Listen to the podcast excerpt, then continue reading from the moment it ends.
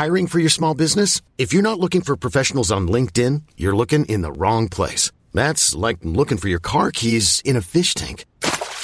LinkedIn helps you hire professionals you can't find anywhere else, even those who aren't actively searching for a new job but might be open to the perfect role. In a given month, over 70% of LinkedIn users don't even visit other leading job sites. So start looking in the right place. With LinkedIn, you can hire professionals like a professional. Post your free job on linkedin.com slash achieve today. Bienvenue dans On the Verge, le podcast de la sexualité masculine. De sa première histoire traumatique à ses compagnes longue durée, Matteo, la cinquantaine, va vous raconter son parcours initiatique et la quête de sa propre cohérence entre ses envies profondes et le monde extérieur. De ses soucis d'érection en lien avec ses débuts de relation, de ses histoires de couple couplées à son besoin indispensable de liberté, de sa recherche de schéma idéal à ses étapes de déconstruction, nous allons aborder de très nombreux sujets avec cet homme bavard et en constante réflexion. Un sujet particulier lui tient à cœur, celui de la parentalité. Il était important pour Matteo d'aborder l'arrivée de son enfant qui va être une véritable météorite dans le couple qu'il formait alors à l'époque avec son ex-compagne, mais aussi le sujet de la transmission. Père impliqué avec son ado, Matteo déplore le manque d'éducation sexuelle et vous explique comment il a abordé avec son fils le schéma dans lequel il évolue, c'est-à-dire le couple libre. C'est un épisode où il a été question de quête de soi, de beaucoup de questions, de politisation de la sexualité et de pratique. Je vous souhaite une excellente écoute et je profite de votre attention pour vous demander de mettre des avis et des pluies d'étoiles sur Apple Podcast. Comme vous le savez, ce podcast est indépendant et il a besoin de vous pour continuer à grandir et exister. Donc merci pour les deux minutes de votre temps que vous consacrez à mettre un avis positif et des étoiles sur Apple Podcast. À très bientôt. Ça va Mathéo? Ça va bien.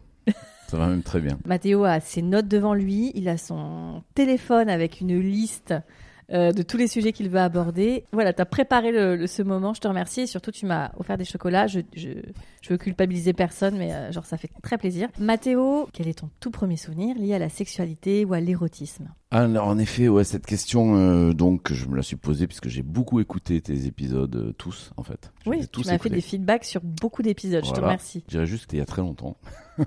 c'était il y a très très longtemps et je sais pas vraiment si, si je me souviens ici et c'est pas très significatif. Alors je me souviens quand même d'avoir passé une nuit dans un lit avec une la fille d'amis de mes parents mhm. et d'avoir euh, fait une découverte euh, du corps euh, mutuel voilà enfant.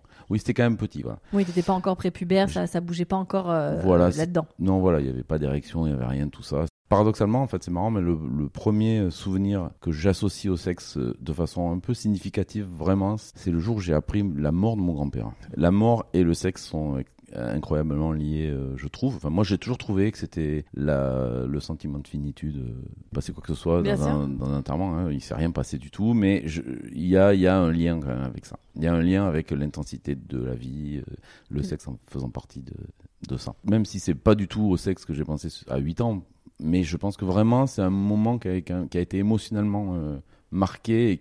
On parlait librement de sexualité chez toi? Est-ce qu'on parlait de sexualité? Pas vraiment, en fait. Il y avait mhm. peu de discussions. On avait beaucoup de discussions sur beaucoup de sujets. Euh, je pense que s'il avait dû y avoir un sujet de sexualité, ça aurait pas été un souci. J'ai entendu mes parents faire l'amour quelques fois. Euh, à l'époque, ça marchait encore bien, c'était cool. et j'ai toujours trouvé ça fun. J'ai toujours croisé mes parents à poil dans la maison. C'était un peu, voilà, c'est des 68 ans malgré tout, même si c'était les 68 ans ruraux, donc pas les, pas les intellos, euh, voilà. Et puis, et puis quand même, c'était assez classique. Hein. Ma mère faisait la cuisine et le ménage, euh, mon père euh, travaillait, voilà. donc tu grandis, tu vas arriver dans ta puberté. Comment les choses se passent pour toi? Ça se passe bien. Je suis sportif, tout va bien mais il euh, n'y a rien d'exceptionnel en fait, vraiment, hein, ça se passe bien. Euh, je, ne suis pas très à l'aise avec les filles, j'ai pas une grande confiance en moi, ça c'est clair. J'ai découvert ça euh, très tardivement que j'aurais dû avoir un peu plus confiance, mais bon, ça je crois qu'on est nombreux dans ce cas, il n'y a pas de problème particulier là-dessus, mais non, ça se passe bien. Euh, je dirais que le collège, il se passe pas grand chose. Je, regarde les filles qui sont un peu plus avancées que nous, euh, celles qui roulent des pelles, tirent la dis, ah, j'aimerais bien faire partie de, leur, leurs expérimentations, mais non, en fait, ça n'arrive pas. Je suis quand même pas très euh, intégré quand même. Je suis un petit peu intello quand même à l'époque déjà, et donc euh, bon, c'est pas très facile. Euh, T'es sportif et intello, t'avais les deux cases. Ouais, alors je suis du sud-ouest, ouais, je faisais du rugby, donc euh, voilà. Oui, j'étais quand même assez intello, ouais. Un intello qu'à toute gauche, euh, ouais, je pense que c'était un peu ça en fait. Le, malgré tout la, la couleur, euh, Hmm. même si mes parents n'étaient pas croyants ni pratiquants, il y avait quand même cette couleur là en fait, Mm. enfin, du sud-ouest de la France, un petit peu bien marqué comme ça. Mm. Donc ça se passait, euh, et puis bon, au lycée ça a été sympa, la moindre. On effleurait la main d'une fille et c'était déjà un feu d'artifice. donc, euh, voilà, donc ça c'est vraiment génial. Moi j'ai très bien vécu l'adolescence. J'étais amoureux évidemment d'une fille qui m'aimait pas. Tout, tout se passait très bien, c'était tout à fait normal. Et en première, je suis sorti avec euh, la fille euh, que tout le monde voulait en fait probablement. Enfin pas tout le monde voulait, mais beaucoup. La jolie beaucoup. fille, euh, une, jolie fille, voilà, Mhm. qui était en fait un piège à loup sévère. Donc j'ai perdu 4 ans de ma vie. euh, Quatre ans quand même Ouais. Donc une vraie relation difficile à dire quand même une vraie relation parce que je pense qu'il n'y avait pas vraiment de relation en fait c'était une relation de moi à moi-même. C'est-à-dire voilà. C'est-à-dire que je j'étais dans la reproduction de d'un modèle euh, et euh, comme moi j'étais plutôt bien dans mes baskets et qu'elle elle n'était pas très bien euh, je me disais que j'allais la sauver ou je ne sais quoi je me prenais pour Superman enfin tout. J'étais sincèrement prêt à essayer de l'aider quoi. J'avais pas vraiment de je voyais bien que sa famille était un bordel quoi et que la mienne c'était plutôt cool. Et avec elle, donc les premiers baisers, ouais. La première fois, ouais. Tu t'en souviens? Très bien Ouais. Très bien, catastrophique, un, un crash, un truc non moche euh, qui laisse des traces. Donc euh, À ce point-là? oui, oui, je vais la raconter rapidement. Ah bah oui. Euh, bah, tout se passe très bien, préliminaire, on, on se chauffe, euh, tout va bien. Et puis à un moment, je me passe par la tête parce que j'avais beaucoup, de- j'ai beaucoup de choses qui me passent par la tête. Et à ce moment-là, je me dis tiens, mais c'est marrant, il y a des gens qui ont des pannes. J'avais entendu parler de ça. Et évidemment, instantanément, se passe ce à quoi je pense. Et euh, bon, je me dis bon, attends. Respire, ça va repartir parce qu'il n'y a pas de raison, mais tu viens d'y penser, donc tu t'es. Et là, elle se met à pleurer en disant que je l'aime pas. Et là, je me dis, aïe, euh, problème. Donc, euh, oui, comment on va faire? Donc, bon, Elle était extrêmement euh, égocentrique et, Et, voilà. peu, peu confiance en elle, comme tu disais. Aussi, Donc, effectivement, ouais, ça, voilà. ça joue. Ça se passe mal. Le lendemain, je me mets en mode warrior, c'est-à-dire baiser tout seul, en fait, tout ce que je déteste. Donc, euh, je- parce qu'il fallait le faire. Je pouvais pas me permettre de faire ça deux fois, donc ça se passe. Puis je passe sur les détails parce qu'après, il- malheureusement, ça se passe. euh, bon, ça se passe chacun pour soi, en fait. Du Pas coup, je me souviens plus de la veille que du jour J. Euh, Le jour J, euh, j'ai pas vraiment trouvé que c'était. Ben, je n'ai aucun souvenir, en fait. Par contre, j'ai un souvenir de- du surlendemain où je suis dans sa chambre et je la caresse dans le noir, dans sa chambre sur son tapis. Et, et là, je trouve qu'elle mouille beaucoup. Et quand, on, quand, elle a fini de quand elle a fini de jouir, debout contre le mur, euh, on allume la lumière, il y a du sang partout. Et apparemment, elle avait une coupure et sa mère arrivait. Oh là là. À ce moment-là, il me dit, dégage, je vais me débrouiller avec ma mère. Sa mère arrive et là, bon, direction le gynécologue. Et le gynécologue dit, ah oui, euh, il n'y est pas allé bien, euh, il est allé pas fort, enfin, il est allé trop fort. Enfin, bon, ambiance, quoi, vraiment. Donc, une sorte de succession de choses qui se sont très mal passées et ça, ça a plombé euh, sérieusement cette partie de notre histoire, sachant que tout le reste n'était pas très reluisant non plus. Donc, euh, Et voilà. là, t'en- parles, bon voilà, avec le recul et tout, mais on imagine les ados, euh, la mère qui arrive, le sang, le machin. Ouais, c'était ma- 17 ans, ouais. Ah Faut gérer ça. hein. J'étais pile dans la moyenne, 17 ans et demi. Elle avait 17 ans aussi, était tous les deux vierges. Ok, donc bon, cette première fois qui a dû euh, effectivement être sacrément compliquée à gérer. Et puis, euh, puis c'est un, combat tous les jours cette relation. hein. C'était pas facile. hein. Ouais. Elle était euh, pas cool. euh, elle était violente Dans les mots? En parole et à la limite quand même de. Il fallait tout le temps euh, que je. Enfin, je- j'étais un peu la guerre en fait. C'est difficile. Ok. Difficile. J'arrivais pas à me positionner. J'arrivais pas à comprendre pourquoi j'étais là. Qui est Un peu qui toxique, s'est bien ter- ah oui très toxique. Bon, ça se termine. Un jour, euh, je l'ai quittée parce qu'elle était anorexique, euh, que je me suis rendu compte que je ne l'aidais pas en fait, puisque si je l'avais aidée, elle serait, elle serait pas en train de dépérir. Donc à un moment, j'ai réussi à me convaincre qu'il fallait que je parte. Toi, t'en Oui. es où là? T'es au niveau des études? T'as eu ton bac? Je suis à la fac et j'étudie le droit. Après, j'ai fait de l'histoire de l'art parce qu'il y avait plein de filles. euh, il y avait 15 filles pour un gars dans l'amphi. Mais bon, ça m'a moins intéressé, beaucoup moins. Comment ça se passe avec les filles à ce moment-là? Alors moi, je suis un gars de relations longues. Donc euh, je suis encore avec euh, cette première fille, Marie. Euh, quand je suis en fac, quand, on, quand je romps avec elle, un mois plus tard, je rencontre Virginie. Et là, je- j'entame une relation de 10 ans avec Virginie. Ah oui, t'es un gars de relations longues. Voilà, donc, Première 4 ans après Virginie, 10 ans. j'ai 21 ans. T'as J'ai 21 fait ans. 17, 21, 4 ans. 17, 21, bien sûr. 21, et 21, 31. 31. Comment se passe votre vie Alors Virginie, ça se passe euh, bien. C'est la découverte du sexe euh, agréable, enfin du sexe fun vraiment. Donc on a vraiment redécouvert tout ensemble et c'était vraiment sympa. C'était très bien. Bon, mais ceci dit, euh, Virginie, euh, jalouse, euh, une jalouse, vraiment Très de très haut niveau. Voilà, c'est-à-dire des cauchemars trois jours d'affilée, où elle me voit sortir avec une personne de son entourage, et trois jours où on peut dormir. Trois nuits, pardon, où on peut dormir. Et trois nuits de cauchemar. Et trois nuits où on peut dormir. Et, et quand elle sort d'un cauchemar, euh, ça prend une heure pour la faire redescendre. Qu'est-ce qui explique cette insécurité? L'enfance. Je suis allé euh, chez elle et j'ai compris. euh, Ouais. voilà. Des- traumatismes d'enfance. euh, Un papa infidèle? Sévères, oui, un papa infidèle, euh, oui. Euh, donc on se sépare une première fois, quelques mois. Et puis je reviens, euh, je repropose. Là, ça avait changé un petit peu. Elle a réussi à contrôler les choses. Et là, du coup, ça dure encore euh, six ans. Et on vit euh, des bons moments quand même. Enfin, J'ai essayez- une belle relation. Voilà. Vous essayez des choses euh, avec Virginie? Des choses, tu veux dire. On a essayé tout ce, tout ce qui était possible à deux, a priori. Voilà, voilà. On était vraiment, euh, pas vraiment vanille, hein, mais parce que j'ai jamais été vanille. Non, voilà, rien à raconter. L'amour, un petit peu de passion, voilà, un petit peu. Tu t'ennuies pas avec Virginie au lit? Au bout de 10 ans? Non, non, non, je m'ennuie pas avec euh, le corps, euh, le même corps, ça me pose aucun problème. Ça m'a jamais posé aucun problème. C'est une, une question qui revient euh, souvent quand, quand j'ai des hommes, tu vois, qui ont, je sais pas, une trentaine, Mhm. qui sont comme dans des relations longues, qui vont a fortiori déboucher, tu vois, sur une vie à deux, maritale, potentiellement Mm. avec des enfants, etc. Et c'est souvent une question qui revient, tu vois, est-ce que je suis capable de rester avec le même corps sans parler, tu vois, de l'âge, etc. Mais Mm. vraiment ce même corps que je vais euh, aimer, chérir, euh, à qui je vais faire l'amour, qui va me faire l'amour euh, pendant X années. Donc Mais je un- dois quand même dire, je ne m'ennuie pas du tout avec elle. Ça, c'est vraiment pas de son fait. C'est Mhm. mais en revanche, de mon fait, j'ai déjà des premières interrogations sur la fidélité que je n'avais pas encore euh, rompue. En fait, j'avais vraiment été fidèle pendant les quatre premières, l'histoire de quatre ans.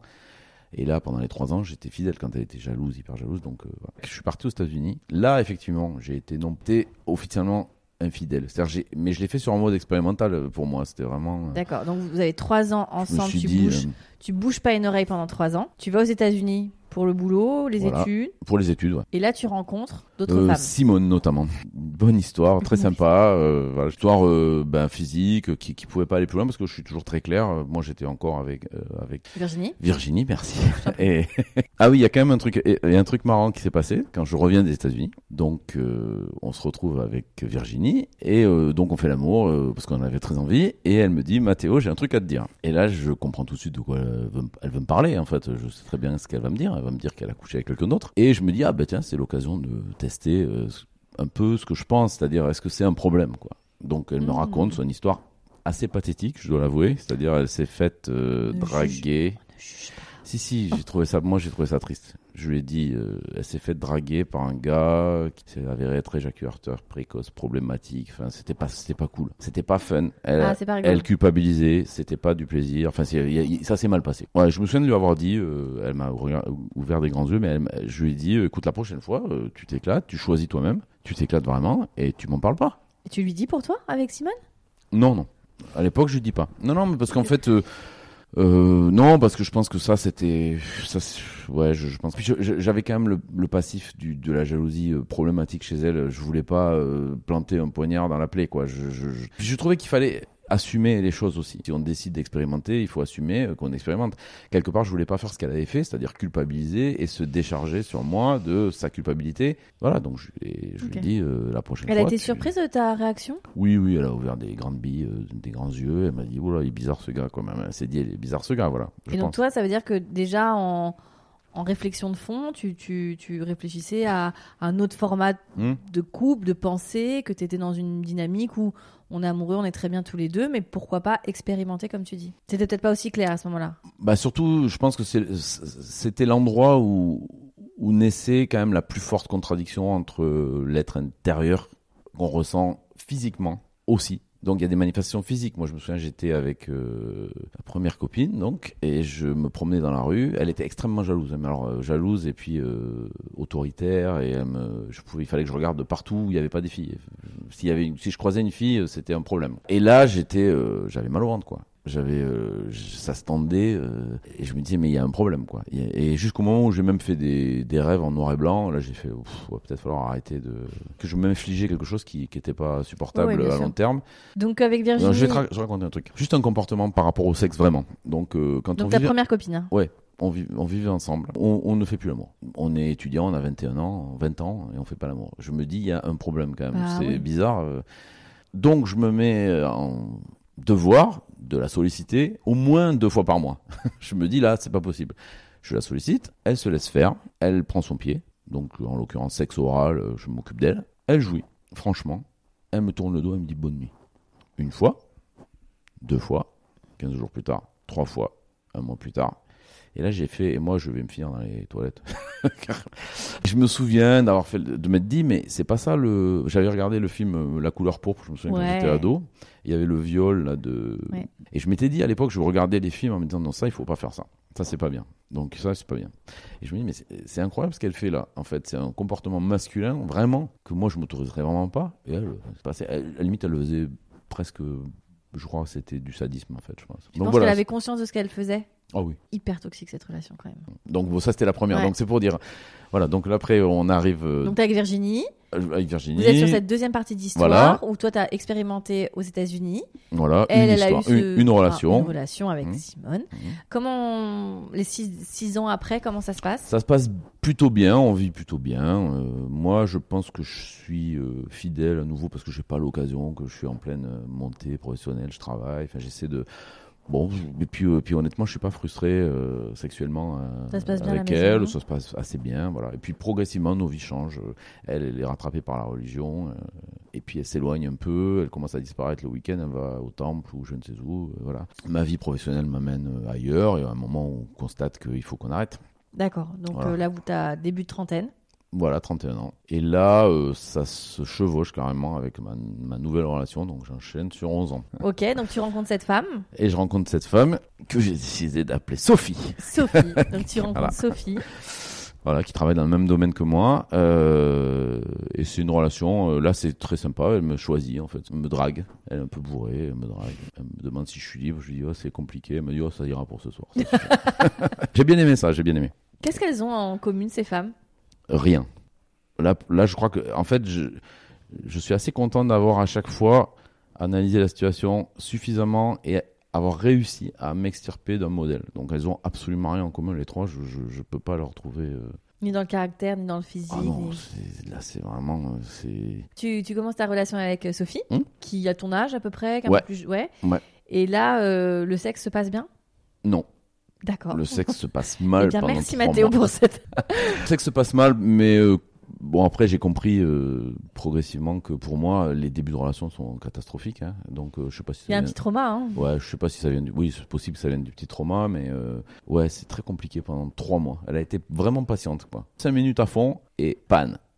Et euh, incontrôlable. Et, et puis, elle a trouvé euh, la patience. Et puis, au bout de trois mois, ça s'est réglé. Euh, Naturellement.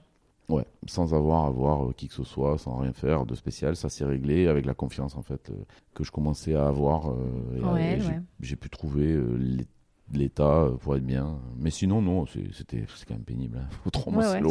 mois. Surtout que c'est long et puis on se demande si ça va pas durer éternellement quoi. En théorie, il y a des solutions tout le temps, mais effectivement, il faut trouver le temps, il faut trouver le, la, la mécanique, il faut trouver les. Mais bon, moi je, je sentais quand même que ça venait de là-haut quoi. Ça venait de là-haut, je sentais que c'était. Tous les médecins avec qui j'ai pu euh, échanger sur ce sujet te disent qu'à 99,9% ça vient de là-haut. Mm. C'est rare que ce soit Mm. physiologique, ça peut arriver évidemment, donc faut pas, faut pas l'écarter.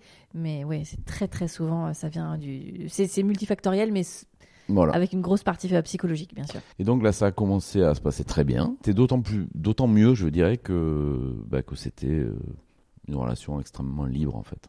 Donc euh, Libre dans- libre dans le sens de la liberté, non, enfin toute la liberté en fait. C'est-à-dire qu'il y avait aucune, euh, il y avait aucun imposé de rien. Elle voulait surtout pas qu'on lui, en- qu'on lui impose quoi que ce soit. Aucune contrainte. C'est vraiment une fille qui refuse la moindre contrainte. Donc en fait, euh, elle m'en imposait pas non plus. Et on s'est trouvé assez vite. moi, je suis tombé amoureux au bout de deux ans. Donc on a vécu une relation. Et puis au bout de deux ans, un jour, je me dis, ah, mais c'est vraiment cool d'être avec cette fille. Moi, je tombe toujours amoureux au minimum au bout d'un an. Il me faut un an quand même. Il n'y a pas de coup de foudre. hein, J'ai jamais T'es pas le cœur euh, d'artichaut euh, qui tombe amoureux euh, d'un regard. Non, le coup de foudre, je sais même pas. Enfin, je l'ai jamais ressenti. euh, Avec Sophie, tu continues ton histoire. Quand tu dis vous êtes libre, c'est que vous êtes un couple libre. Oui, plus dans la théorie que dans la pratique. hein. C'est-à-dire Ok. qu'en fait, c'était, euh, on avait besoin, elle comme moi, de, de se sentir libre pour être bien ensemble. En fait, j'avais juste besoin de sentir que rien n'était interdit. Le sentiment de liberté pour toi, c'est euh, Ouais. indispensable. Sinon, euh, bah, si on m'enferme, j'ai juste envie de partir. Ce qui est logique. Il me semble, que- enfin, en plus, ça me paraît tellement logique que. Pas pour tout le monde, mais. je- je Oui, oui. Et puis, non, non, mais alors ça, ça, une fois de plus, euh, ce que je ressens moi ne ne concerne que moi. hein. Je, Mm. Là, vraiment, je, malgré tout, il y a quand même une il y a quand même, je commence à m'interroger sur les, les, les règles sociales qui nous sont euh, proposées fortement à suivre. L'hétéronormativité, Voilà, le exactement. Voilà, je, je me carré, dis, euh, mais c'est quand même problématique, quoi. On nous... et, et je me dis, effectivement, ces, ces règles-là, si on les perçoit comme un lien euh, qui nous attache les mains, on a envie de se détacher. Enfin, il me semble que c'est évident. Si on les perçoit pas comme un lien, si on y adhère naturellement, moi, naturellement, j'y adhérais pas. Oui, je, me posais la question. c'est pas ton euh, schéma, quoi. et puis après, il y a la construction intellectuelle. On se dit, euh, tiens, euh, moi j'aime quelqu'un, cette personne euh, a besoin de liberté. euh, je ne suis pas son horizon sexuel. Enfin, moi, j'ai toujours pensé comme ça. Assez vite, je me suis dit, mais je ne peux pas lui donner tous les plaisirs sexuels, puisque je n'ai je n'ai qu'un corps. Euh, je, je fais de mon mieux. Il y a un simple, même en étant un amant extraordinaire, ce que j'essaye d'être, mais enfin, même si j'étais un amant Oui. extraordinaire, c'est ça que je voulais dire, je ne suis que moi. Donc elle pourrait avoir envie de toucher quelqu'un d'autre, quoi, simplement. Et au nom de quoi j'enfermerais la, seule, la personne que je mets au plus haut dans mes sentiments Je lui empêcherais quelque chose que moi je valorise beaucoup. Je trouve que c'est bien, le sexe c'est bien, c'est gratuit, c'est- un des rares trucs gratuits qu'on a sur soi. c'est incroyable, quoi. Et ça fait du bien, enfin c'est reconnu, ça fait du bien médical. Enfin, Ouais, je sûr. comprends pas, je comprends pas. Donc là, je me dis, il y a des contradictions qui commencent à me poser de sérieux problèmes. Et je me dis, je me mets en quête, en gros, d'une euh, cohérence Ouais. que je puisse m'appliquer déjà et partager avec quelqu'un. Alors là, ça devient très compliqué, évidemment. Et, ce qui est génial, c'est que tu trouves cette partenaire qui est ok. Alors là, c'est ouais, c'est génial, mais c'est un pur hasard. C'est étonnant parce que Oui, cette femme-là, euh, alors je la remercie beaucoup parce que effectivement, euh, j'ai pu me découvrir et développer ma cohérence personnelle grâce à, à la rencontre que j'ai eue avec elle. Mais elle est à l'opposé de moi. C'est-à-dire que c'est- tout le contraire de ce que je fais. Euh, elle est pas, enfin, elle ne réfléchit pas aux mêmes choses. Enfin, sauf que ça c'est c'est un peu miraculeux. Ça a marché pendant cinq ans. Ça m'a permis moi de développer ça. On était en accord. Moi, j'y réfléchissais beaucoup. Elle, pas du tout. Mais c'était quand même un était plus accord. instinctive. Ah, totalement. ouais. Ouais.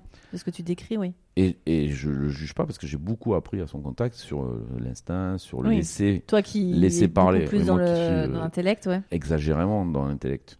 Donc, Mm. euh, au point que ça pouvait me bloquer. Je pense que c'est. D'ailleurs, c'était là. J'ai le cerveau qui tourne euh, Trop. au moment où il faudrait pas qu'il tourne. euh, J'aimerais vraiment le débrancher parfois et j'y arrive pas du tout. J'y arrivais pas du tout. Et particulièrement dans ces moments-là où interviennent tellement de choses, euh, tellement d'informations euh, à magasiner dans les, dans les lectures, même dans les films.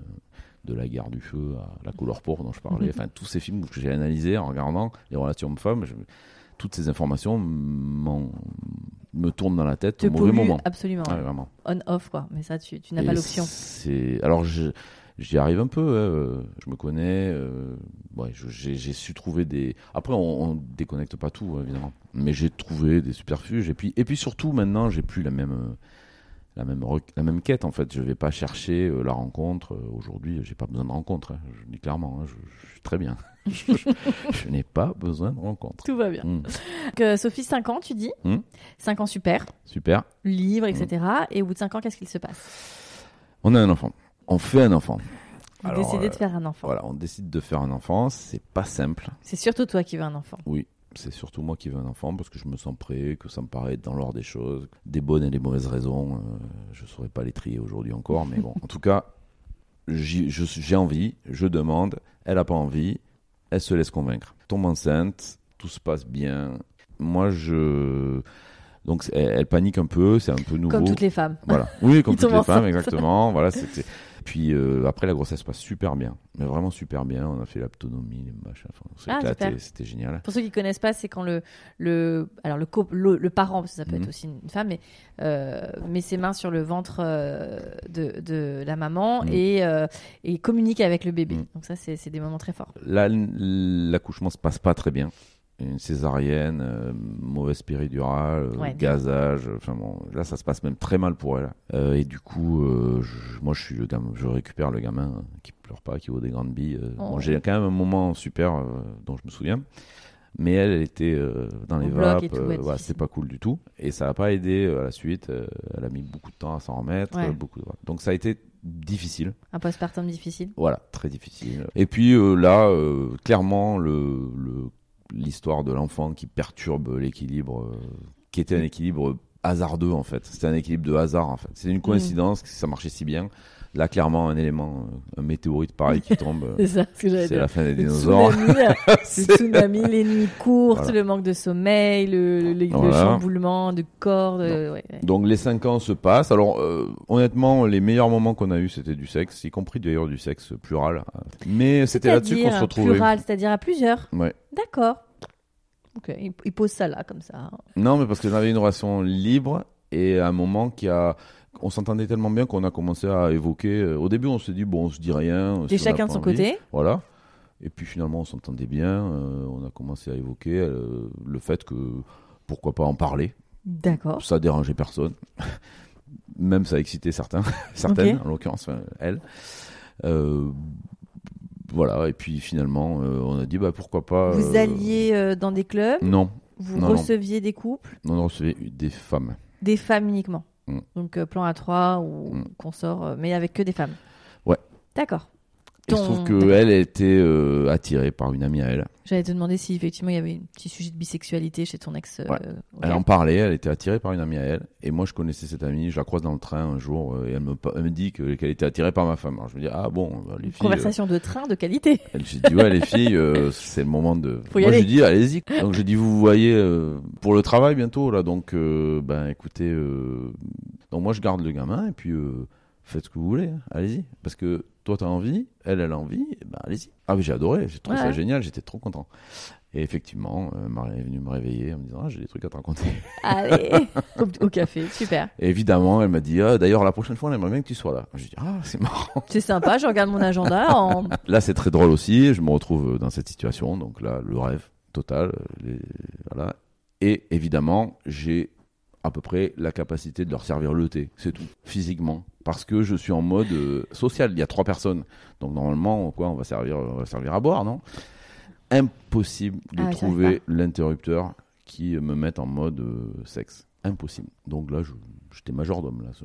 J'ai donc j'ai fait euh, ça d'ailleurs. C'était quand même très sympa. Et puis on a refait. Deuxième fois, c'était un peu mieux. C'était un peu, voilà, tu t'es un peu Troisième fois, c'était bien. Et puis après, c'est devenu bien. Ouais, ok. Mais il a Mais fallu alors- quand même euh, le diesel, quoi. Oh là là, c'était impressionnant.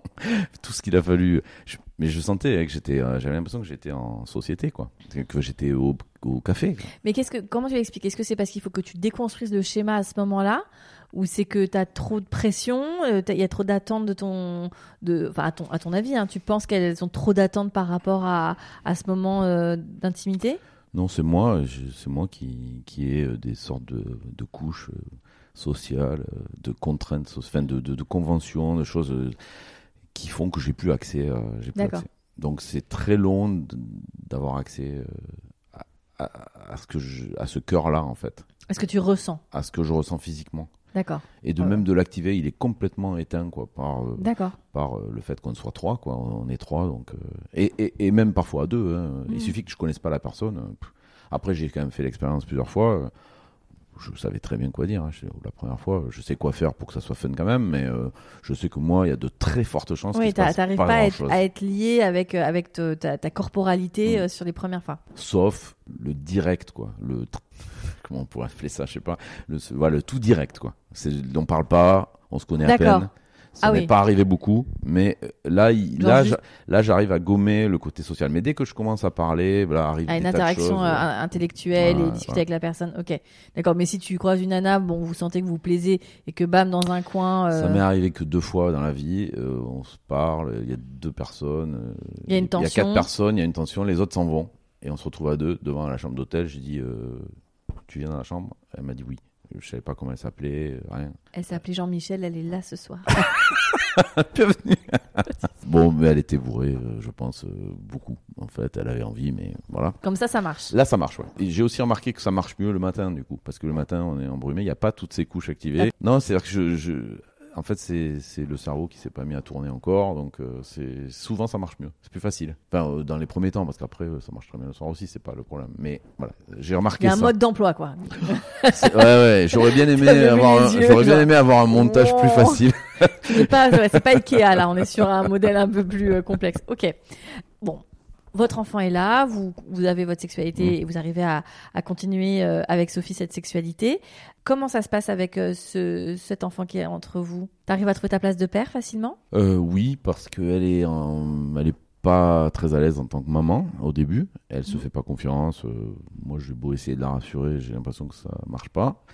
C'est Euh, pas donc, inné chez elle, comme- Ah non, non, pas du tout. Elle, ouais, elle me l'avait dit. Elle- En fait, elle me l'avait dit, j'avais pas voulu l'entendre, mais elle voulait pas d'enfant, elle voulait pas de mec, elle voulait pas de maison en banlieue, elle voulait pas euh, d'histoire longue, elle voulait pas tout ça. Merci d'avoir. euh, tu lui as coché toutes les cases. Voilà, donc moi j'ai un peu fait tout Ouais. le contraire. Donc, euh, prudent, moi j'étais super papa. Je, jusqu'à aujourd'hui, euh, je, je suis ultra épanoui dans ce rôle-là. Oui. Euh, c'est, Oui, on sent que tu as un lien très fort avec euh, ton enfant. oui, oui, c'est, oui, c'est, un lien fort et, et en même temps, maintenant, il est, il, je dirais, il est pas sur les rails encore parce qu'il est encore jeune, mais bon, il prend une bonne direction. Il a l'air d'avoir quand même euh, des capacités. Il- je sens que je vais pouvoir le le, le laisser partir et après euh, entre guillemets quand je, je me suis aperçu de ça il y a quelques jours je me suis dit mais en fait maintenant ma tâche principale dans un ou deux ans ça va être de mourir sans le déranger quoi. Oh. mais ça veut pas dire de trucs déprimants c'est mourir sans le déranger Oui, c'est vivre sans le déranger. C'est à dire que je voudrais qu'il qu'il puisse me laisser partir le jour où venu en Qu'il n'y ait pas d'une dépendance. euh, voilà, en et se disant soit, euh, ah putain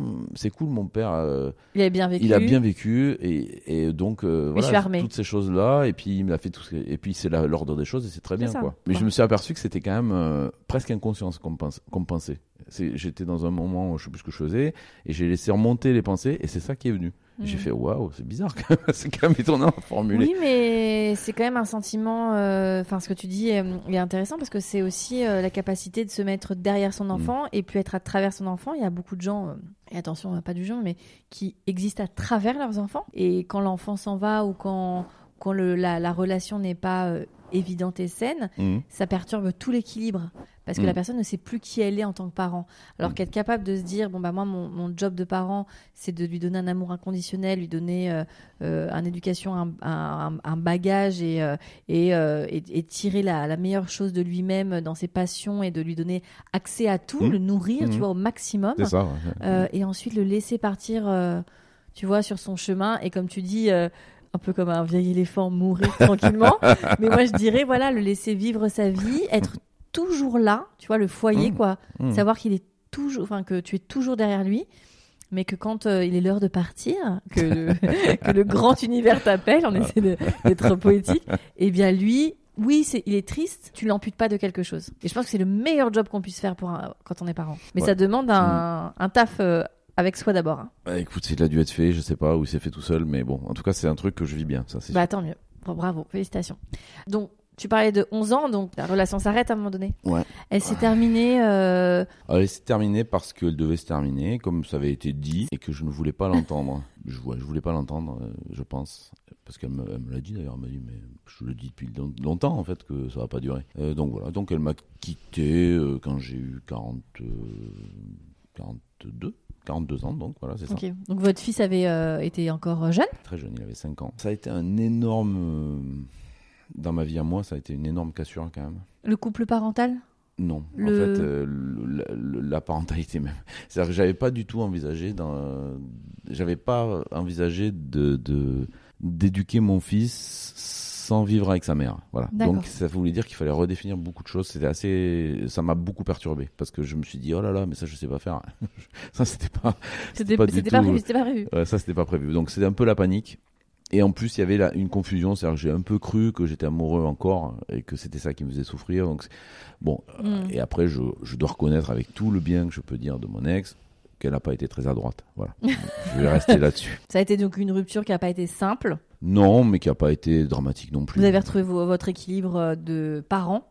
Oui, assez assez- vite. euh, ça a jamais été, euh, jamais, ça a jamais été une inquiétude de ce côté-là. J'avais pas peur. on savait qu'il fallait faire au mieux pour lui euh, et qu'il fallait faire attention et, et que c'était la priorité. Ça a été la priorité. Tout dès le début, on a réussi à s'entendre euh, là-dessus. euh, si on partageait plus rien d'autre. Ok. Terrain. Mais bon, vraiment. je l'ai remercié depuis. euh, Oui, c'est ce que tu me disais Voilà. avant, c'est que Je tu l'ai l'as remercié de, de cette rupture. parce que oui, parce que elle a ouvert. Elle, elle était indispensable et j'étais incapable de la mener. Donc, euh, donc Mm. elle est très bénéfique pour tout le monde. Mm. Et donc. Et maintenant, vous êtes un couple parental uni pour votre On- enfant? On est un couple parental uni autour de l'enfant, c'est-à-dire qu'on fonctionne très bien, on s'entend euh, suffisamment bien, mais on partage pas d'amitié, par exemple. Voilà. D'accord. On n'a pas de moment. euh, voilà. Entre vous. euh, Ouais. Voilà. Mais si ça fonctionne, c'est le principal, surtout pour l'équilibre de votre enfant. Voilà. Tu te retrouves célibataire, début Ouais. de la quarantaine. Ouais, avec euh, psychologiquement quand même un petit peu touché. Donc Ouais. là, j'ai vu une psy à l'époque, mais bon, ça n'a pas vraiment. c'est pas passé grand chose, quoi. En fait, il fallait que je parle un peu, voilà. T'avais La besoin psy, de. euh, je pense qu'à la fin, elle m'a dit, vous feriez un bon psy. Génial. Elle m'a dit Vous ça. voulez pas faire l'intérim cet été parce que Ouais, vous feriez un bon psy, mais elle m'a dit, bon, ça va, là, on a fini, là, y a... on a fait le tour. hein. Mais j'ai, oui, j'ai dit oui, ça t'a fait du bien euh, de parler? Oui, ça m'a fait du bien de parler, ouais, bien sûr. Rien que ça, c'était bien. J'avais un rendez-vous, ce qui me permettait de, de pas que ça que ça pollue pas trop ma semaine en fait. Ouais. Euh, J'avais un rendez-vous par semaine. Je savais que pendant j'allais pouvoir parler de moi. Bon, ça Et ça souvent, les, les gens qui réfléchissent beaucoup ont besoin de cette, Mm. ça marqué Voilà. parce qu'ils savent qu'ils vont concentrer là. Exactement. ouais. Ça m'a permis de, de, de continuer à faire des choses intéressantes. voilà. Ensuite, pour ce qui est des relations avec les femmes à ce moment-là, donc euh, il y a quand même eu ma première période de célibat long en fait. Trois semaines et ça. Je plaisante. Non, six ans. Donc jusqu'à il y a pas si longtemps. Ouais. Ah ouais. Oui, oui. Alors pas Tu- seul tu, euh, tu tous les flirtes, soirs. tu as des relations. Euh, oui, j'ai eu, j'ai eu, moi j'ai eu plusieurs relations, euh, mais qui, moi j'étais pas prêt, je le disais tout de suite, je disais non vraiment, euh, voilà, et puis euh, bon, on vivait ce qu'on avait à vivre, mais c'était pas, donc c'était essentiellement sexuel et des moments casual, cuisine et sexe quoi, voilà. Mais il y avait un déséquilibre parce que moi j'étais pas dispo- disposé. D'ailleurs j'avais un, phé- un phénomène physique qui faisait que je ne jouissais plus du tout. Tu éjaculais quand même ou pas du tout? Non. Ah rien du tout? Jamais. Et tu t'es pas posé la question? Si si, je me suis Enfin, posé toutes les questions. Pourquoi possibles. lui poser cette question? Il le sait. Il te pose 12 questions quand t'as même pas formulé une question. Non non non, je, je me suis posé vraiment la question, T'as bien t'as sûr. consulté un, un- un médecin? Euh, oui, à un moment, ouais. À un moment. Mais tout seul, ça marchait? Oui. Si tu te masturbais, ça marchait. Ouais. Donc la mécanique n'était pas marché. Ouais. Je, ouais. je veux dire, tu savais que c'était pas, il y avait un Non, non, le blocage se faisait euh, Avec, en présence de. avec ta, partenaire du moment. Avec le partenaire du moment. Il y en a eu, euh, allez, 5, 6, 7, peut-être 8, je sais pas. Au total, sur... je sais plus. 27, 43. Si, je peux parler. Non, mais je peux parler de. Je peux pas. Là, je, je donne les noms. qui- Enfin, je. Ou pas, hein, ne je, donne je pas les nomme. noms, euh, mais- Non, non, mais je nomme. Je, je, je nomme. les- Intellectuellement, tu Je les chiffre vois. les, les gens que je vois. Voilà. Ok, je peux penser. Quel type de femme? Une danseuse euh, blonde, très, très cool. D'accord. Une brune, euh, forte et très belle. Une grande, euh, 1m80, une espèce de- d'armoire à glace magnifique. Superbe. Euh, Une armoire à glace magnifique. Cette phrase est à noter. non, mais, non, non, mais euh, c'est- rare. elle est, elle est, qu'on- elle est très très belle cette fille et j'ai toujours trouvé très belle et voilà. Mais euh, j'ai assez vite senti aussi qu'on pourrait pas faire grand chose de d'aller plus pour aller plus loin. Et puis aussi à ce moment-là, j'ai commencé à me- vraiment me demander euh, si ma proposition euh, en tant qu'homme euh, intéressait qui que ce soit parce que je voyais pas trop en fait. Progressivement. Après, j'ai eu une, une très belle histoire avec euh, une fille qui a duré un an et demi. Cette fille-là, euh, Pendant cette période de célibat? Ouais, ouais. Ouais. Donc là, c'était plus du célibat. Enfin, j'étais Oui, quand même avec elle, mais elle vivait à Paris. quoi. Moi, je vivais euh, là où je vis en banlieue. Et puis, à un moment, elle a eu une galère de thunes. Je lui ai dit, bah écoute, c'est l'occasion de venir euh, t'installer chez moi. Ça te fera un peu de transport, mais on verra si on vit bien Mhm. ensemble. Et puis, pourquoi pas? Moi, j'étais pourquoi pas prêt à Oui. partir. Euh, ça a été un cauchemar. Instantané, la descente Ah. aux enfers, euh, la jalousie, avec la jalousie est arrivée instantanément Encore à un niveau, mais alors euh, là c'était c'était incontrôlable quoi. Je savais plus quoi faire. Vraiment. Elle était, en plus je l'avais mise chez moi donc euh, et ça, mon fils en prenait un peu aussi. Enfin c'est sa fille aussi. Enfin c'était très bizarre. Et elle m'a Mhm. dit cette phrase qui m'a marqué. Euh, elle m'a dit t'es à la fois le mec le plus rassurant que j'ai jamais rencontré et le plus inquiétant. J'ai pas trop compris ce que ça voulait dire. En même temps, je crois que je vois un peu. Je comprends quand même pourquoi elle me trouve le plus rassurant parce que je, je crois que je fais tout pour ça en fait. Je, je suis stable, je suis, euh, enfin, je suis stable. Oui, Oui, tu dégages un truc. Je suis euh, cohérent et j'essaie d'être super cohérent et j'y tiens beaucoup, donc je fais très attention à ça. Ce que je dis, je le fais. Ce que je pense, je le dis. Et ce que T'es je- juste, euh, quoi. J'essaie d'être super honnête, ça c'est vraiment un truc euh, parce que c'est parce que je déteste mentir, parce que pas pas par valeur, euh, pas par grandeur d'âme. hein, je déteste mentir parce que ça crée une réalité parallèle. J'ai déjà assez avec la première. euh, bon. Après gérer une deuxième réalité, c'est pas Personne n'aimerait être dans la tête de Mathéo. Personne. Je vous le dis. hein. Et donc avec cette fille, un an et demi, ça marche pas du tout, ça colle pas du tout quand vous vivez ensemble. c'est un cauchemar, euh, mais je comprends tout de suite. Hein, je vois la jalousie arriver. Et puis la jalousie, c'est quand même quelque chose que j'ai beaucoup expérimenté. Quand tu dis la jalousie, c'est-à-dire que par exemple, je dis n'importe quoi, euh, tu sors. Non, la jalousie, je vais, je, je vais donner l'exemple vraiment. Vas-y. Parce que là, si tu me poses la question, c'est très clair. Euh, je me souviens d'une après-midi de vacances, de, de, des vacances de, de fête, quoi, les fins d'année. Et euh, on regarde une série avec euh, sa fille qui est là, et on regarde une série toute l'après-midi. Et toute l'après-midi, je sens qu'il y a un truc qui va pas. Et à la fin, on a, donc on est le 31 décembre, on est invité. Et là, à 19h, elle explose. Et elle m'accuse de de la tromper, je sais pas ce qu'elle me raconte. Enfin, je comprends même pas de quoi elle parle, mais je sentais que ça n'allait pas. Donc Non, mais tu ne l'avais pas trompé. Ah non, non, non, moi, non, non, non, là, à l'époque, j'avais pas vraiment. Puis, puis c'est pas mon activité, moi, je suis pas là à chercher. euh. Et puis en plus, euh, je lui avais expliqué qui j'étais, donc euh, elle m'a dit, ah oui, ça me tente bien, la liberté, tout ça. Donc tromper n'est pas le mot, en fait. Enfin, ça n'a pas de sens, en fait, pour moi. Donc tromper. Donc moi, je lui dis, d'accord, mais moi, en fait, c'est très simple. Quand je suis, quand je suis bien avec quelqu'un, c'est là que j'ai envie d'aller voir ailleurs. Parce que je me sens puissant, ma puissance augmente, je suis très spinoziste aussi. Bon, ça, c'est- je me sens que ça augmente, je me sens très bien, puis j'ai envie d'y aller, de, de- voilà, je- là je me sens fort. Si mon couple va mal, ah mais là je, là j'ai aucune, euh, alors là il n'y a plus un œil pour l'extérieur. C'est le contraire de ce qu'on me dit d'habitude. On me dit, ah, Ouais, ouais, mais il y a un sexothérapeute, je, je me rappelle plus qui, euh, qui, qui a dit ça. Ne trompez jamais quand votre couple va mal, c'est la pire des idées. Si vous avez Ouais. envie de commencer le Mm. couple libre, faites-le quand le couple est au top. Ben oui, oui, c'est comme un enfant, ça ne peut pas réparer un couple. Ah non, surtout pas. Non, ça, mais je c'est vrai qu'on aurait tendance à croire le contraire, tu vois. Oui, puis c'est souvent, souvent ce que les gens disent. Ils disent, Et- moi, mais j'ai besoin de rien, je suis trop bien euh, chez moi, je suis tellement heureux. Mais moi, je suis tellement heureux, j'ai aussi envie de faire du vélo, j'ai aussi envie de Ouais, chanter l'opéra, et j'ai aussi envie de, voilà, de faire Mhm. du sport, de lire plus de bouquins, de manger mieux. Voilà. je C'est- comprends. c'est- une augmentation de la puissance, alors que c'est les fameuses passions tristes, Mm. ou passions euh, pas tristes. Voilà. Donc, en fait, euh, Elle explose. Elle explose, elle Avant le m'accuse 31. de, de trucs, elle m'accuse d'être sur mon téléphone, de me cacher. Enfin, elle interprète tout euh, tel que son prisme, et c'est très violent. Et c'est très violent avec C'est sa très fille. injuste? Oui, mais ça, bon, oui, ça, oui, c'est, oui.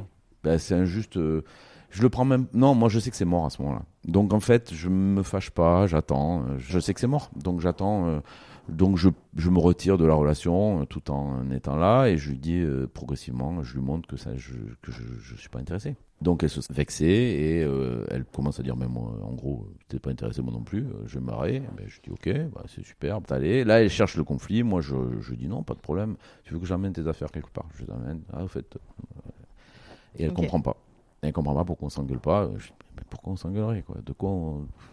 Voilà, on n'a pas de raison de s'engueuler. Donc, euh, Tellement, tellement agaçant quand t'as envie de te- t'embrouiller qu'il y a personne en face pour t'embrouiller avec toi. oui, elle m'a dit ça. Elle m'a dit à la fin, elle m'a hein. dit, j'ai jamais vu une, une rupture aussi euh, bizarre. Mais en même temps, moi, je protégeais mon fils à ce moment-là, donc j'en Oui. avais rien à foutre de quel comportement. T'aimes pas le conflit? pas, pas particulièrement. J'aime pas le conflit. euh, Tu romps avec cette femme, euh, tu avais voulu protéger ton fils, Mm. tu romps avec cette femme, donc là tu te retrouves célibataire. Mm. Je respecte euh, trois mois de deuil.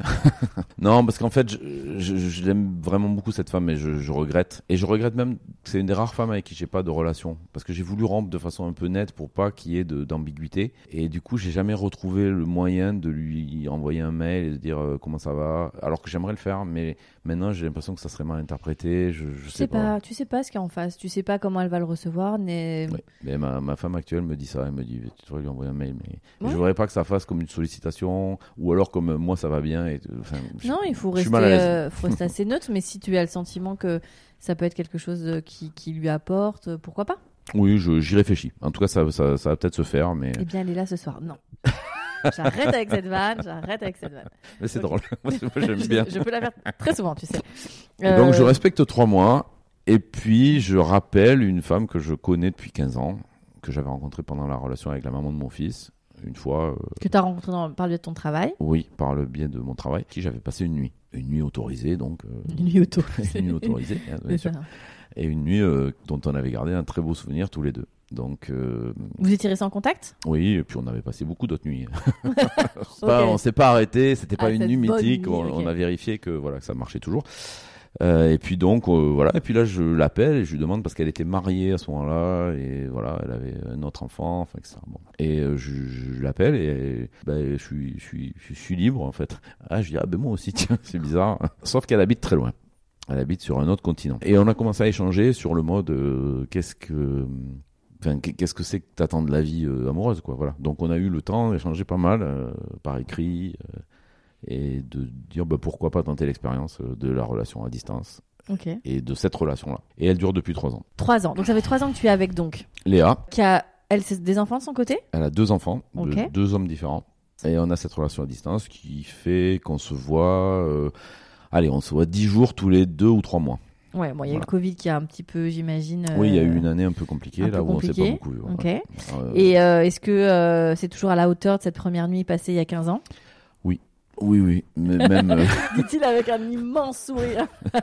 non, je dirais même que c'est mieux pour moi. Ouais, ouais, Je, dirais qu'elle, elle avait un peu mythifié cette nuit pour moi, parce que je pense pas que c'était. euh, Si exceptionnel. Non, je, je- moi j'ai un super souvenir, mais euh, après, je suis un garçon euh, qui est très à l'écoute et je pense que parfois le simple fait de passer après d'autres, euh, Mhm. il n'y a pas besoin d'être euh, surhomme. hein. Euh, Ouais, a- le, le taf a il- pas été assez bien fait avant, donc. euh, Non, mais il y en a qui sont trop. Enfin, si, si, si une femme cherche de la de l'attention et euh, évidemment et qu'elle la trouve le trouve pas avant, et moi elle l'a, ça c'est sûr.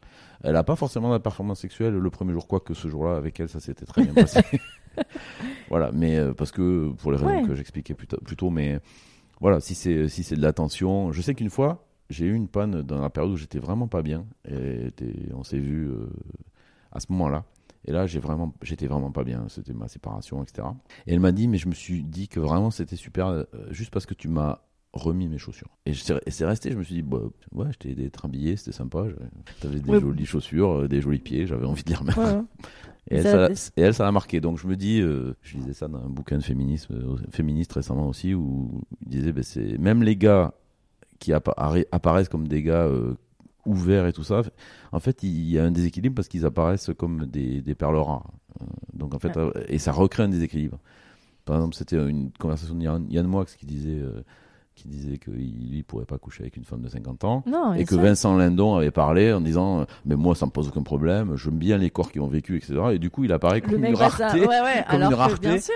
et, et, tout, et, et qu'il faut surtout pas perdre Mais tu sais, ça, on est vachement euh, conditionné aussi avec cette société, euh, notamment euh, des comédiens comme Cassel ou comme euh, d'autres qui sont qu'avec des très jeunes femmes. Tu Mhm. vois les images Mhm. euh, où alors lui il vieillit, il est beau, tempe grisonnante, il s'assèche un peu. Elle, elle a 25 ans, elle a, tu vois, elle est incroyable. Ouais. Euh, Ont 20, 25 ans de différence. Les médias les mettent en couverture comme le, le couple hyper glamour.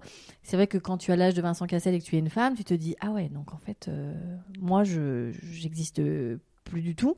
Yann Mox qui dit des, des choses comme ça. Enfin, c'est super dur pour ces femmes-là Mhm. de euh, 50, 55 ans et plus. Elles sont invisibilisées au possible. Mhm, mhm. C'est vraiment pas simple d'exister. Justement sur la différence d'âge euh, j'ai eu l'expérience en fait quand euh, je me suis retrouvé séparé au bout de vers 45 ans je Mhm. suis sorti avec une fille de 28 ans pendant trois mois. Et en fait euh, bon super euh, elle est jolie et peu super intelligente et très euh, brillante dynamique. Mais justement en fait problème quoi c'est que moi je suis pas dans la même vibe en fait simplement. C'est-à-dire que je l'entends parler, euh, pour moi, elle, a envie de mettre le monde euh, sur la tête en bas, quoi. Et, et j'ai pas du tout le droit de lui dire, euh, ma chérie, tu vas pas y arriver. J'ai envie qu'elle garde ces énergies-là. Ouais, ça te- et en même temps, je sais qu'elle va pas y arriver, donc je suis obligé de l'écouter, faire, non, enfin moi ça m'intéresse pas. comprends, je comprends. Donc en fait, euh, ça s'est arrêté au bout de trois mois. On est, Ah, vous c'est êtes très bien. amusés, C'est cool. ouais. Mais ça m'a convaincu que au-delà de, pour moi, hein, pour moi, je, une fois de plus, ça ne concerne que moi, je juge pas euh, les autres, mais pour moi, au-delà de 10 ans, c'est problématique. D'accord.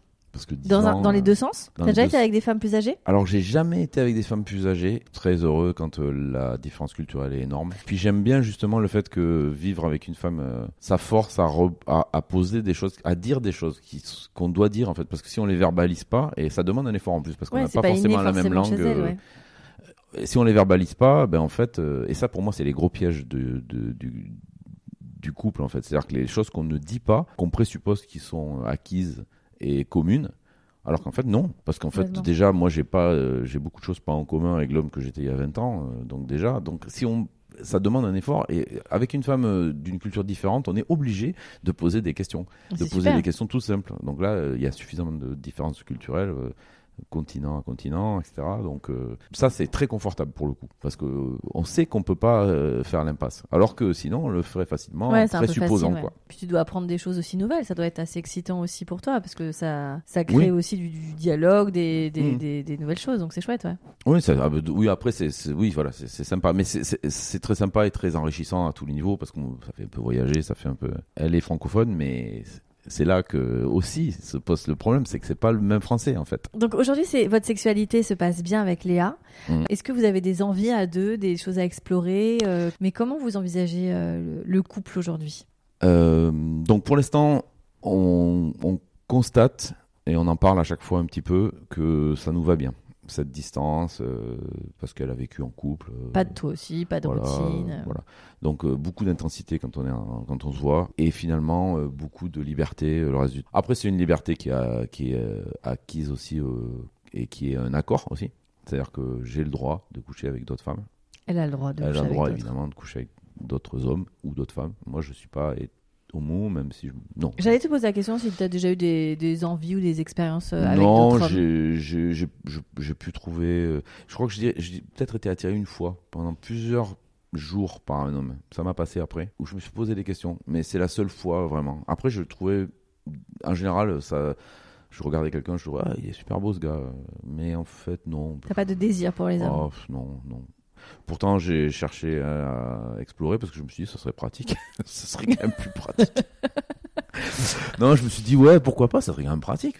Mais non, en fait, non. Donc vous êtes libre, couple libre? Que vous dites couple libre? Comment toi tu le Bon, alors, elle, c'est totalement nouveau pour elle. Donc, euh, pour Elle elle, était dans des, dans des mariages euh, très classiques. Ouais, avec euh, respectabilité à assumer. Elle est dans une société un peu plus traditionnelle qu'ici. Enfin, euh, bon, voilà, c'est totalement nouveau. Et les couples qu'elle a eus euh, étaient quand même. euh, Alors, elle avait ses libertés. Hein. Elle a Mhm. pris ses libertés parce que c'est une femme qui a du caractère. Alors là, pour le coup, il y a vraiment du caractère et, et, et- et puis. Et, puis comme elle dit pas grand chose, elle fait vraiment ce qu'elle veut quoi. C'est vraiment ça c'est un truc que j'ai appris en regardant faire, c'est incroyable. si, on, si on parle aussi peu, on fait vraiment ce qu'on veut. Bon, c'est très bien.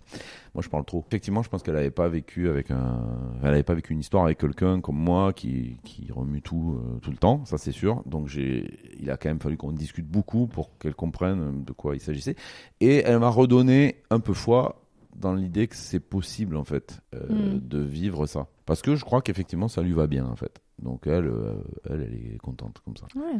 je suis pas certain qu'elle le vive concrètement mais euh, L'idée c'est que vous en parliez pas. non si l'idée c'est que elle veut le vivre mais avec moi en, en ma présence donc euh, elle veut y aller à fond elle, euh, les clubs libertins, ça la branche, elle aime bien ça. euh, bon, euh, voilà. Elle a envie. de- elle m'a dit, je n'ai aucune limite. Et toi, que- si tu rencontres une femme et que tu, enfin voilà, tu passes une nuit avec, est-ce que c'est quelque chose que tu lui dis? Alors est-ce que- non, alors pour l'instant, vu qu'on est loin, on a décidé de pas se le dire, Ouais, parce que comprendre. on est dans cette situation, on peut Ouais. pas gérer au quotidien. Moi, j'aurais trop peur, j'aurais l'impression d'envoyer une bouteille à la Ouais, mer que et qu'ensuite je- j'ai aucun contrôle sur la situation. Voilà, j'aurais besoin d'être à comprends. côté d'elle pour répondre C'est plus simple. euh, voilà. Là, ça serait euh, donc on a décidé, on en a, on en a long- longuement discuté parce qu'au début elle était dans un schéma plus traditionnel. Il faut tout se dire. Et moi j'ai défendu l'opinion inverse qu'il fallait pas tout se dire dans cette situation-là. Et euh, elle a fini par convenir que c'était mieux effectivement de pas tout se dire, que ça servait à rien et que c'était risqué pour rien. Mais euh, bon, on- ça c'est un, un des aspects le plus compliqué à gérer. Tu parles de ça à ton fils, justement, ces schémas-là? J'ai dû lui en parler puisque il, s'est trouvé une situation où j'ai pas pu éviter de lui en parler. Mhm. Bon, de toute façon, je parle avec mon fils. J'essaie d'anticiper au maximum. euh, je voulais en parler, ça fait partie des sujets d'ailleurs. Euh, j'ai voulu lui parler avant que le porno lui parle, par exemple. Donc j'ai saisi une occasion. Il, y a, il avait 13 ans, je pense. euh, je me suis dit bon là, ça commence à vraiment Oui, urger. puberté. Ça commence à urger. Il, voilà, il est collège public, machin. Il va y avoir un moment où ça va. Les téléphones, les machins. Donc je lui ai expliqué ce que c'était que le porno. Il n'est pas question de lui dire que ça n'existe pas, qu'il faut pas le regarder. Oui, ou de voilà. diaboliser ou quoi que ce soit. Voilà, donc je lui ai expliqué ce que c'était et quel était un peu pas non pas mon rapport parce que ça l'intéresse pas beaucoup, ils s'en Ça, c'est. Enfin, Mais euh, euh, mon expérience et ce que je pouvais lui dire de, de ce qu'il fallait éviter de penser quoi. Voilà, c'est en fait ne pas. Enfin, je lui ai dit. En fait, c'est marrant. On, on sortait de. Je l'avais amené à la Paris Games Week parce qu'il m'avait demandé ça. euh, cauchemar. Même lui, il a trouvé que c'était un cauchemar. En sortant de là, j'ai eu un flash. Je me suis dit le soir, je lui ai parlé de du porno et je lui ai dit, tu sais, en fait, le le porno, c'est au sexe que la Paris Games Week est aux jeux vidéo. C'est-à-dire qu'en fait, tu as une expérience intime quand tu fais un jeu vidéo. Ils sont incroyables, les jeux vidéo. Lui, Ouais, il aimait bah bien, non. euh, je sais pas, Assassin's Creed, il Ouais. des trucs. Je- Et, je, et je lui ai dit, c'est intime. Tu es dans un monde, tu le vis tout seul. La Paris Games Week, c'est tout le contraire. C'est 30 millions d'amis qui débarquent dans un endroit où il y a trois ordinateurs et on essaie de nous vendre des, des frites, en fait. Le porno, par rapport au sexe, c'est pareil. Ils sont obligés de montrer des trucs hyper spectaculaires parce qu'on sent rien, ça n'a pas d'odeur, ça n'a pas de toucher.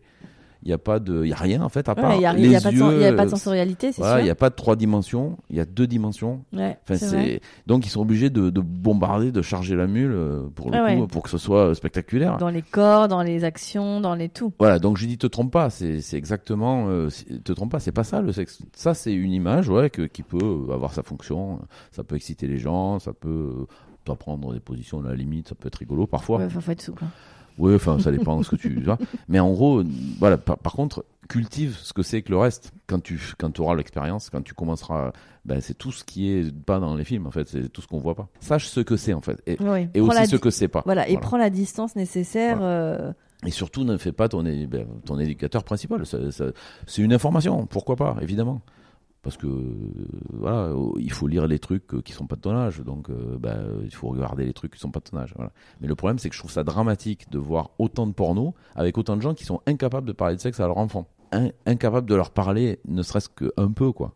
C'est vraiment. Et il n'y a pas d'éducation sexuelle au collège ou il y a rien. Juste ça, tu vois, savoir qu'il y a, il y a, il y a Ah ouais, backup, ça, quoi. ça, je lui ai dit qu'on aurait des discussions régulières. Euh, Et puis bon, donc il y a eu cet épisode où Oui, donc, effectivement il m'a surpris. Euh, il est rentré à, la maison à un moment où je l'attendais pas du tout. peu On s'est mal compris et on était en fâcheuse posture. Ah ouais, Donc- ah oui, c'est même pas genre tranquille au non lit. non non, on est deux et la porte de ma chambre ne ferme pas donc. euh, donc j'ai entendu qu'il ouvrait, donc je me suis quand même levé, et j'ai- je suis sorti, mais euh, j'étais euh, nu et il a bien compris que j'étais pas seul. Donc, euh, donc, et il s'est demandé un peu ce qui se passait, donc euh, j'ai senti que ça le perturbait. de donc film euh, français, tu sais. voilà.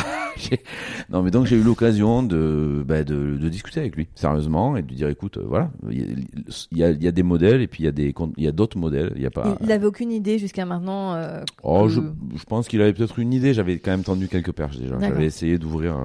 J'avais, j'avais tendu des perches, mais je voulais pas être Oui. intrusif, quoi. C'est, on peut, Oui, puis voilà. comme tu dis, c'est, enfin voilà, c'est ton modèle. Il est pas obligé d'avoir tous les détails, mais au moins savoir que ça existe. Donc je, donc on a eu une discussion et ça a été assez bénéfique, je crois, parce que ça lui a mis les- clairement les choses. J'ai vu que ça le tracassait plus après du tout.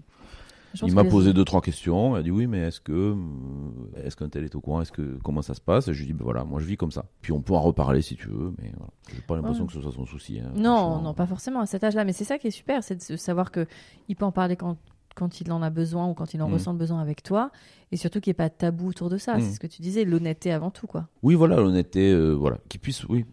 Et puis, et puis, je pense que c'est bien même qu'il puisse. En fait, c'est très, ça aurait été très difficile de lui en parler, en fait, de ça.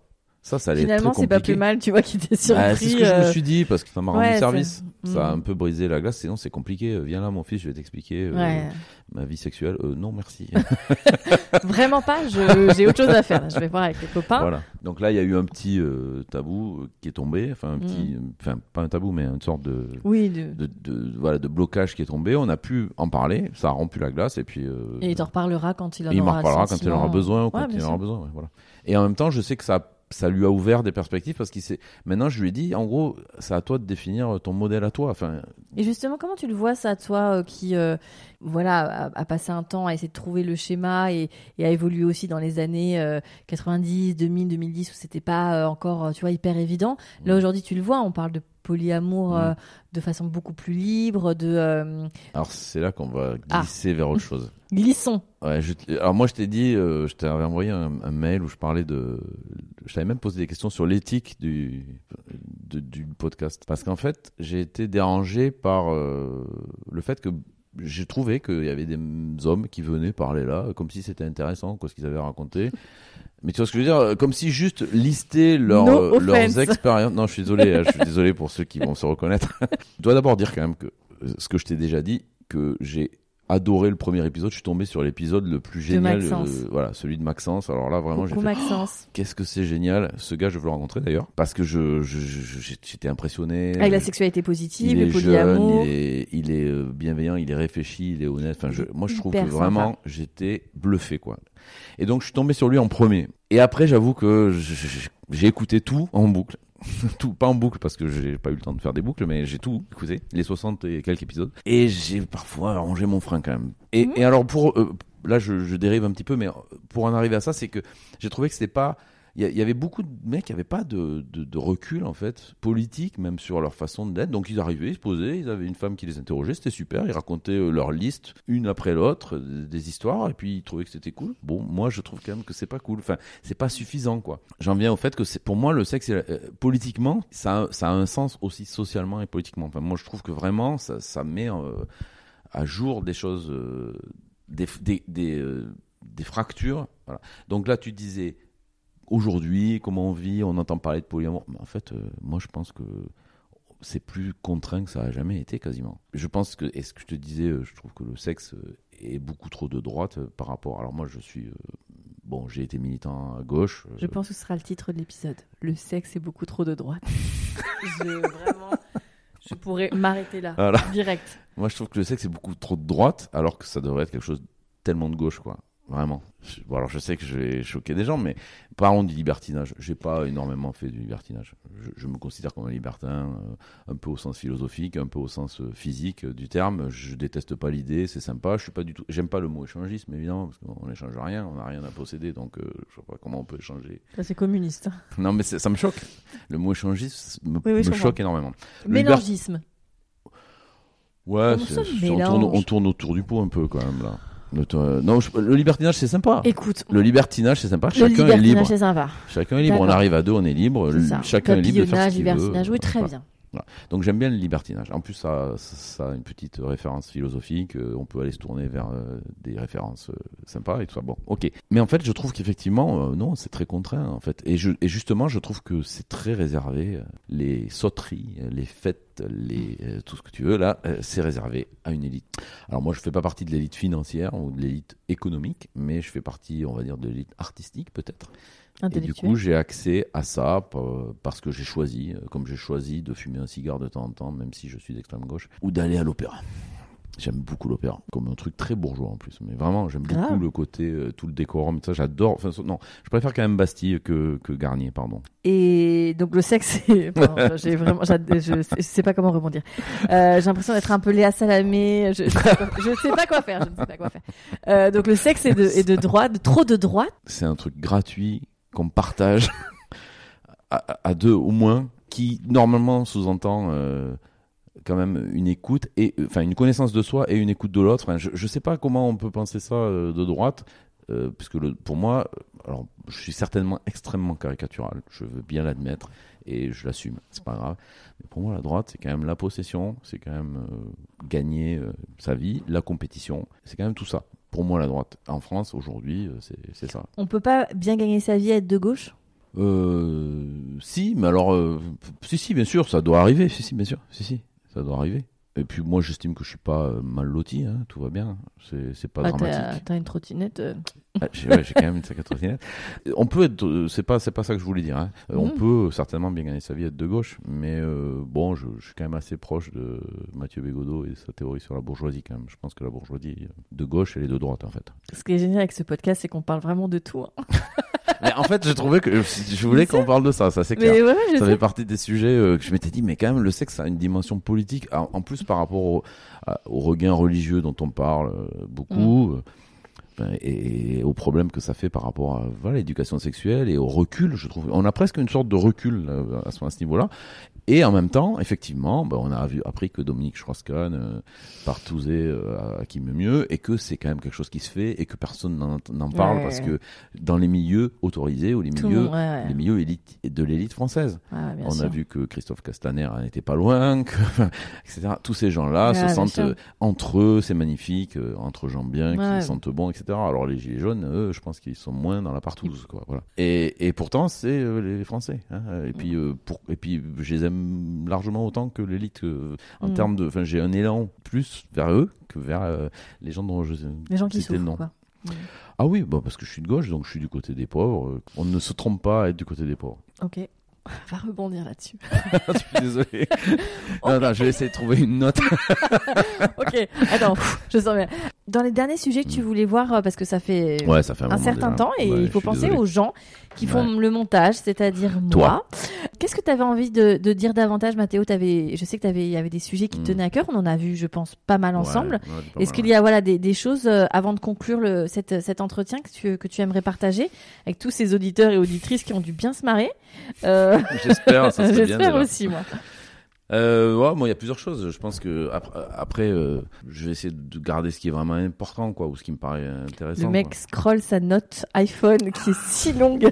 Voilà, là, là, c'est vrai qu'il y a beaucoup de choses. Non, moi, je dirais quand même que je trouve dramatique que on n'avance pas sur l'éducation sexuelle, quoi. Que ce Mm. soit qu'on n'avance pas, que, et que personne ne veuille avancer, en fait. J'entendais euh, Ovidie parler pas mal, et elle explique que, en fait, euh, on lui, elle a du mal, elle peut pas aller dans les lycées parce qu'elle est actri- elle a été ancienne actrice porno, Alors donc c'est un problème. Brillantissime. euh, Alors que clairement, euh, s'il y a quelqu'un qui peut parler de, de ça, c'est elle. une ancienne actrice qui est productrice, Voilà, qui est en plus maman d'une ado. Enfin, Voilà, donc, et, et Ouais. que donc ça pose problème à des parents, et que donc en fait il y a une espèce de.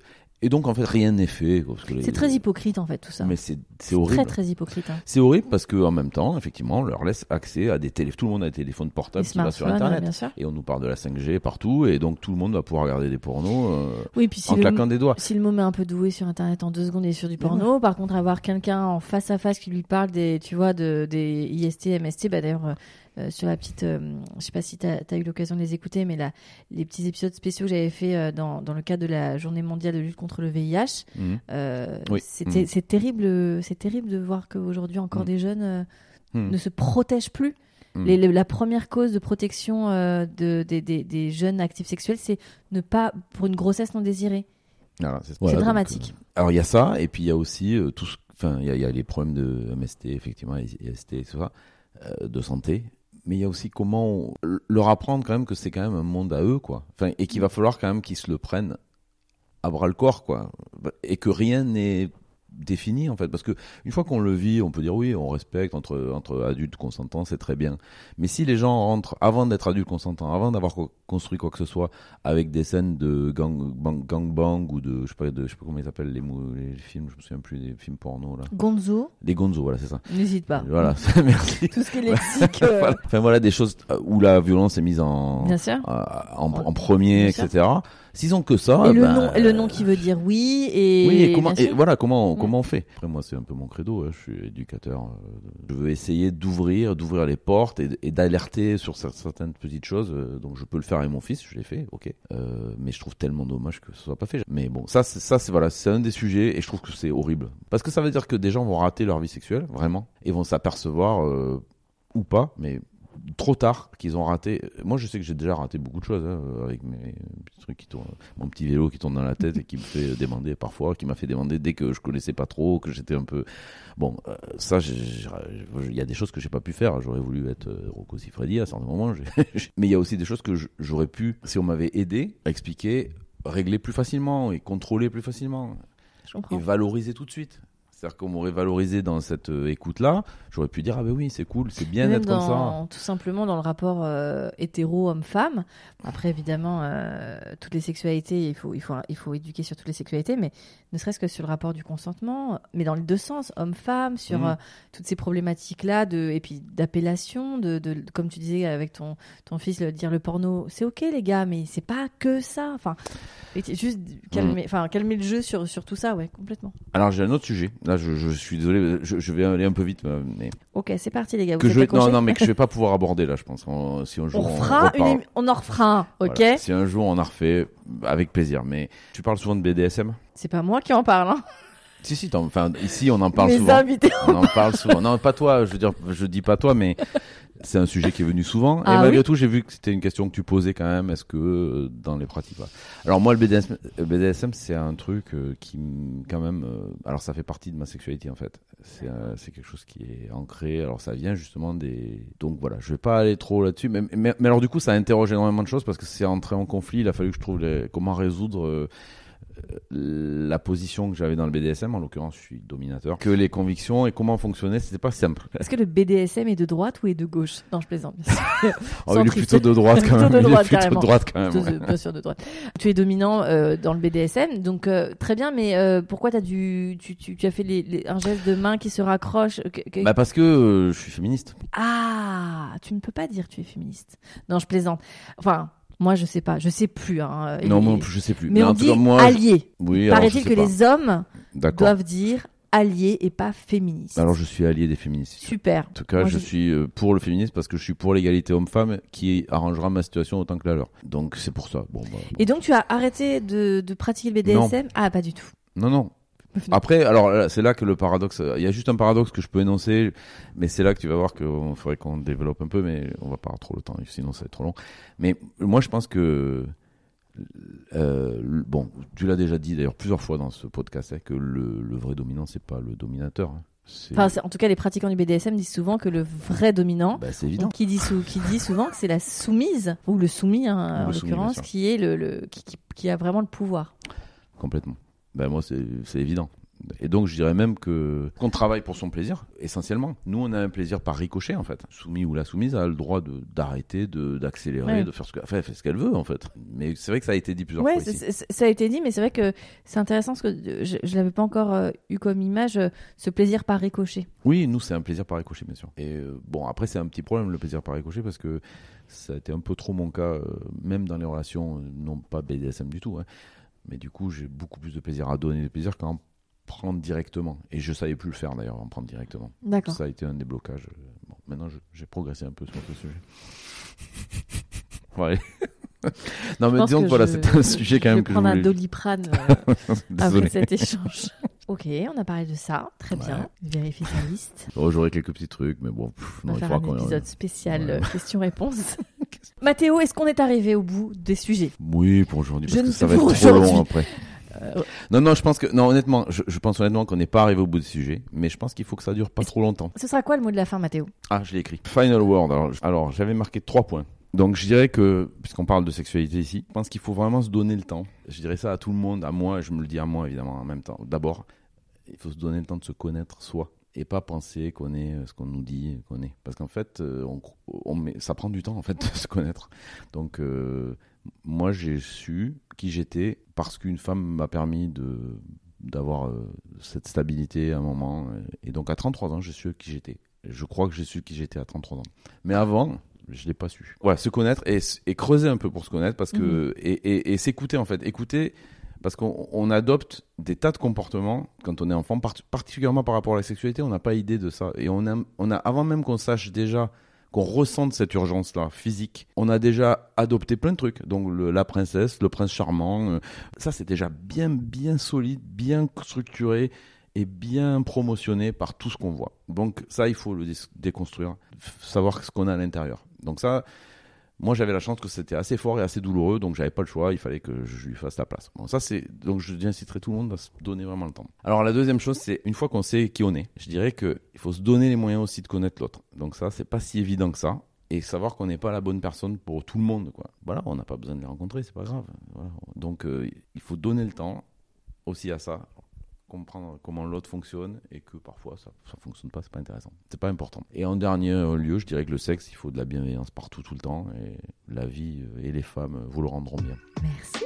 Merci pour votre écoute et merci à Mathéo pour sa sincérité, sa confiance et, sa, et, ce, témoignage incroyable. Alors, il faut savoir qu'il y a deux heures, un peu plus de deux heures et demie de rush avec Mathéo. Euh, comme vous avez compris, c'est quelqu'un qui a une façon de réfléchir euh, multiple. Alors, je crois que c'est un mot technique, mais en tout cas, euh, ça a été compliqué de suivre un fil de pensée et d'avoir des réponses à mes questions sans que ça parte dans tous les sens. Donc, il y a eu un travail de montage colossal. Mathéo avait très envie de, reprendre certains sujets qu'il estimait ne pas avoir assez euh, explorer ou expliquer. Euh, je trouve au contraire que euh, c'était euh, très spontané et que l'épisode est super. j'espère, j'espère que vous aurez le même sentiment que moi. dans tous les cas, n'hésitez pas à venir en parler sur les réseaux sociaux du podcast, sur Instagram ou Facebook et ou par mail. Vous avez toutes les infos dans la barre qui accompagne cet épisode. Je vous dis à très bientôt dans un nouvel épisode de On the Verge.